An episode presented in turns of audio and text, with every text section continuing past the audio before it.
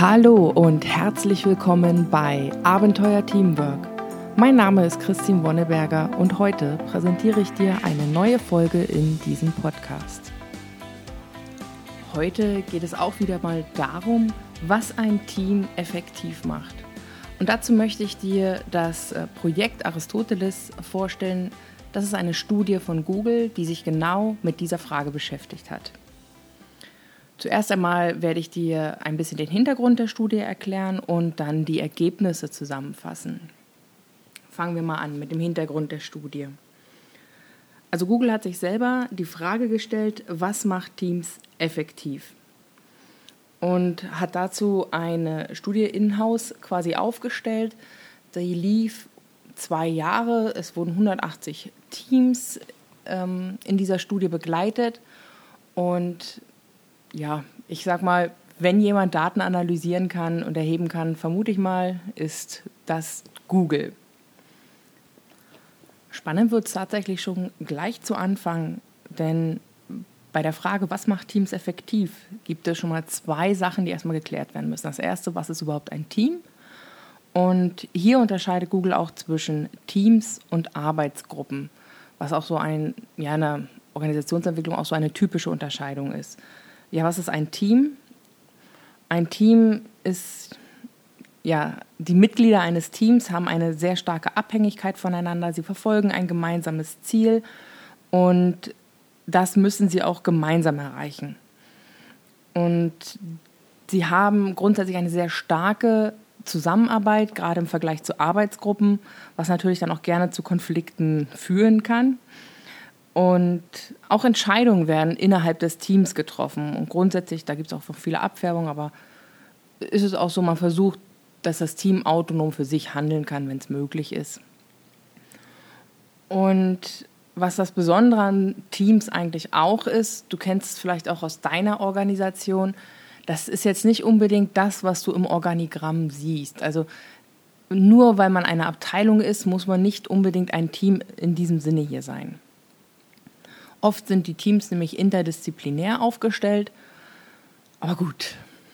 Teams, wie gesagt, äh, gemeinsames Ziel, enge Zusammenarbeit, Abhängigkeit voneinander, viel Austausch. Nur mal, um es nochmal grob zusammenzufassen, bevor ich jetzt hier ein bisschen lange aushole. Dagegen gibt es dann die Gruppe. Eine Gruppe, da ist der Zusammenhalt sehr viel loser.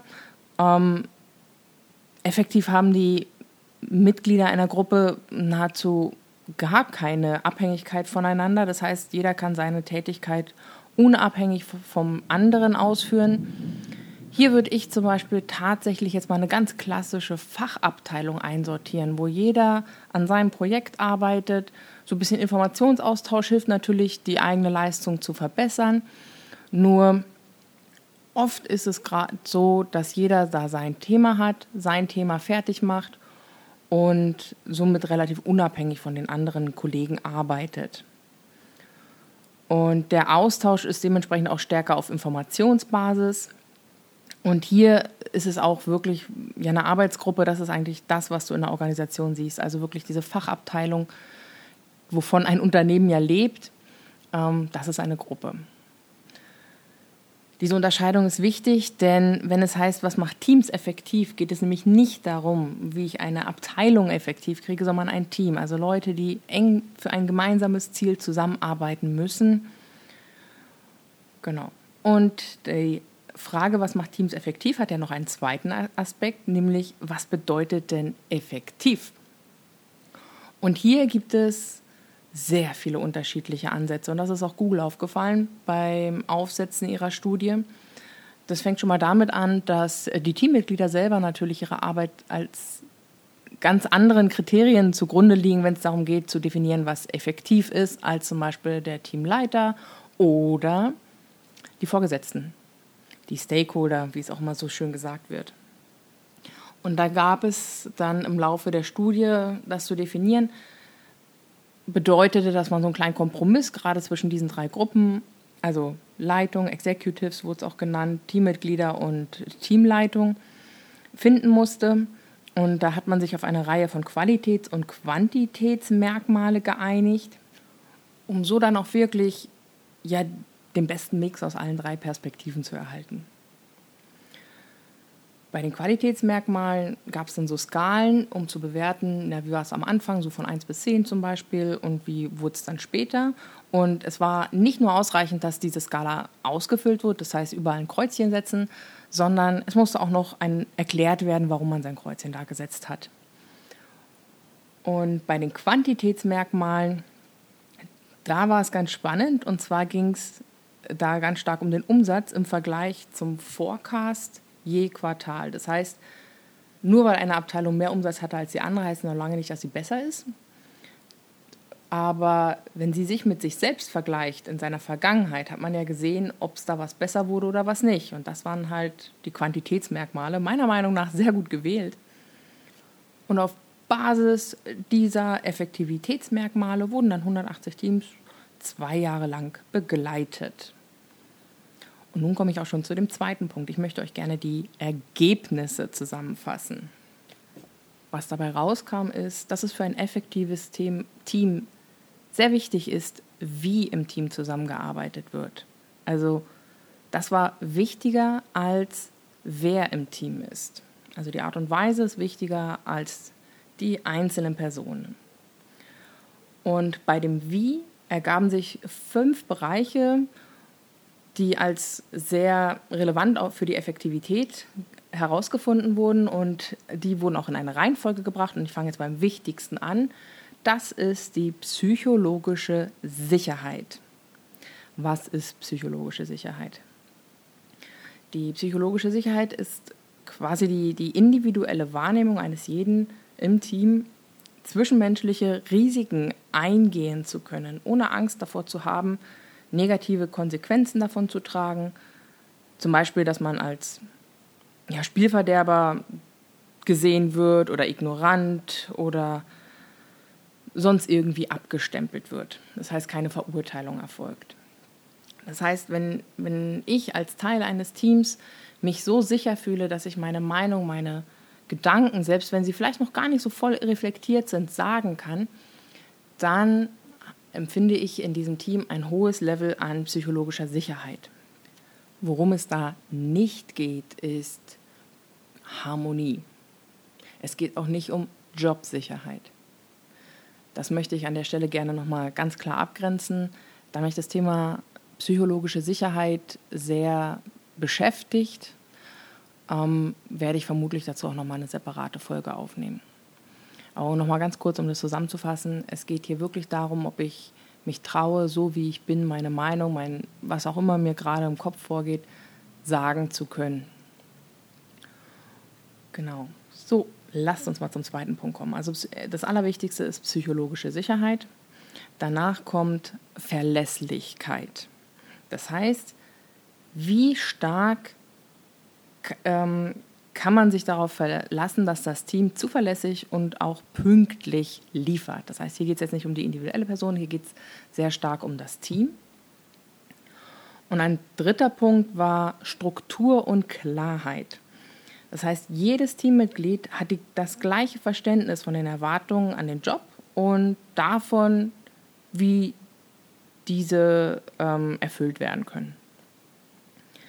Das heißt, man hat einen Plan, man hat ja eine Grundstruktur, wie, wie man vorgeht, wie man miteinander redet, was auch immer. Da kann unheimlich viel dazugehören.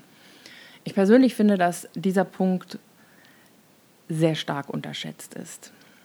Also spätestens, wenn sowas kommt wie, ja, das ist doch wohl klar, bin ich immer der Meinung, kann man nicht so sagen, außer wirklich jeder sagt, ja, das haben wir ja schon besprochen. Doch solange es nicht besprochen ist von allen, ähm, würde ich empfehlen, auch nicht unbedingt Klarheit vorauszusetzen. Das heißt, hier geht es auch viel darum, Transparenz zu schaffen. Es ist auch ein gewisses Rollenverständnis. Wer macht was, wofür ist wer verantwortlich? Denn je besser ich meine Rolle kenne, desto besser kann ich auch innerhalb dieser Rolle agieren und weiß, okay, das gehört jetzt nicht mehr dazu. Das heißt, wenn es zum Beispiel für irgendwas Neues keinen gibt, kann man aber darüber reden, weil es ist alles so strukturiert, dass man sieht, oh, das haben wir noch gar nicht berücksichtigt, lasst uns darüber reden. Der vierte Punkt ist Sinn. Das ist jetzt wieder auf der individuellen Teammitgliedsebene. Das heißt, jedes einzelne Mitglied empfindet seine Arbeit als bedeutsam, beziehungsweise seine Arbeit erfüllt für, für das Teammitglied einen Zweck. Das kann alles Mögliche sein. Angefangen bei, ich will hier arbeiten, damit ich beschäftigt bin, damit ich mein Gehalt bekomme, aber auch, ich möchte einen Mehrwert schaffen. Dann, wenn ich jetzt Arbeit im weiteren Sinne denke, ich mache das, weil ich zum Beispiel mich um meine Familie kümmern möchte, weil ich, weiß ich nicht, der Natur was Gutes tun will. Je nach Arbeit kann der eigene Sinn in dieser Arbeit natürlich völlig unterschiedlich sein. Wichtig ist, dass er da ist.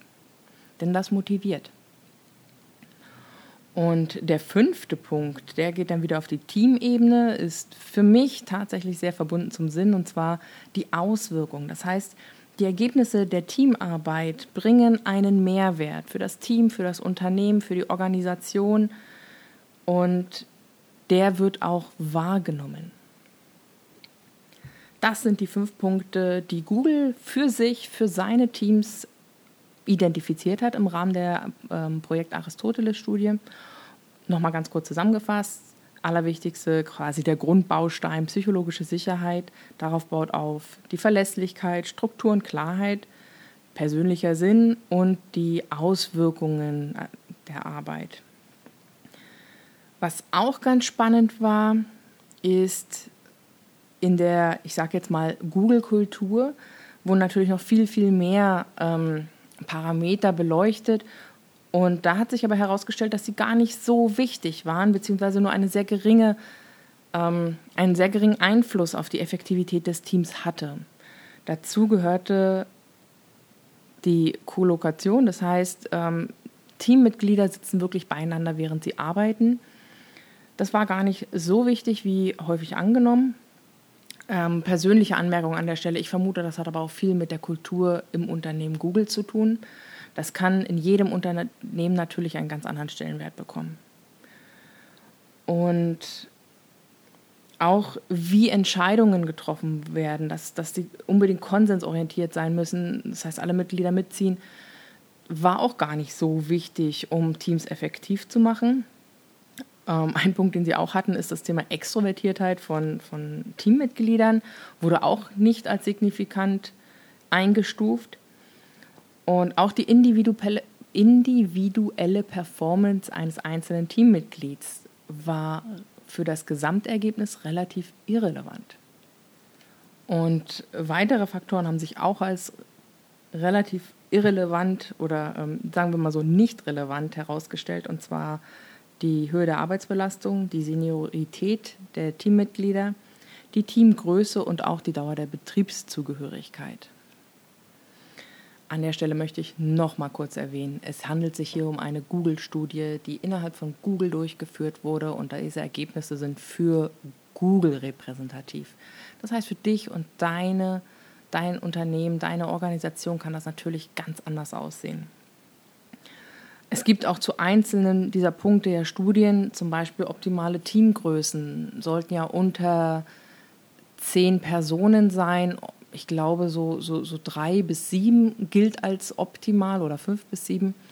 Ich habe zumindest immer die Zahl sieben im Kopf bei Teams, ähm, weil man da, ich sag mal, den noch ausreichend oder sehr, sehr viel Austausch zwischen allen Mitgliedern sicherstellen kann und wenig Gruppenbildung hat und so weiter. Und auch zu den anderen Faktoren, die Google für sich als, sagen wir mal so, in Bezug auf die Effektivität als unsignifikant eingestuft hat, heißt nicht, dass sie unwichtig sind. Und auch wie gesagt, es gibt zu allen davon weitere Studien, nur darum geht es hier heute nicht. Was ich dich jetzt gerne noch zum Schluss fragen möchte, ist, wie sieht das denn bei dir aus? In deinem Unternehmen, in deinem Team? Was macht euer Team denn effektiv? Hast du dich hier ein bisschen wiedergefunden? Oder hast du vielleicht sogar was entdeckt, wo du glaubst, na, da können wir noch ein bisschen nachbessern oder vielleicht das Thema überhaupt mal ansprechen. Lass es mich wissen. Ich freue mich auf dein Feedback. Ich werde auch den Link zu der Studie veröffentlichen, denn Google hat ähm, alles öffentlich gestellt. Das ist unter rework.com, glaube ich. oder Rebe ähm, ich werde den Link auf jeden Fall noch ähm, teilen. Ähm, ich hoffe, die Folge hat dir gefallen. Wenn du Anregungen für mich hast, lass es mich wissen. Am besten unter, per E-Mail unter podcast.abenteuer-teamwork.com. Und dann wünsche ich dir noch eine schöne Zeit und bis zum nächsten Mal. Ciao!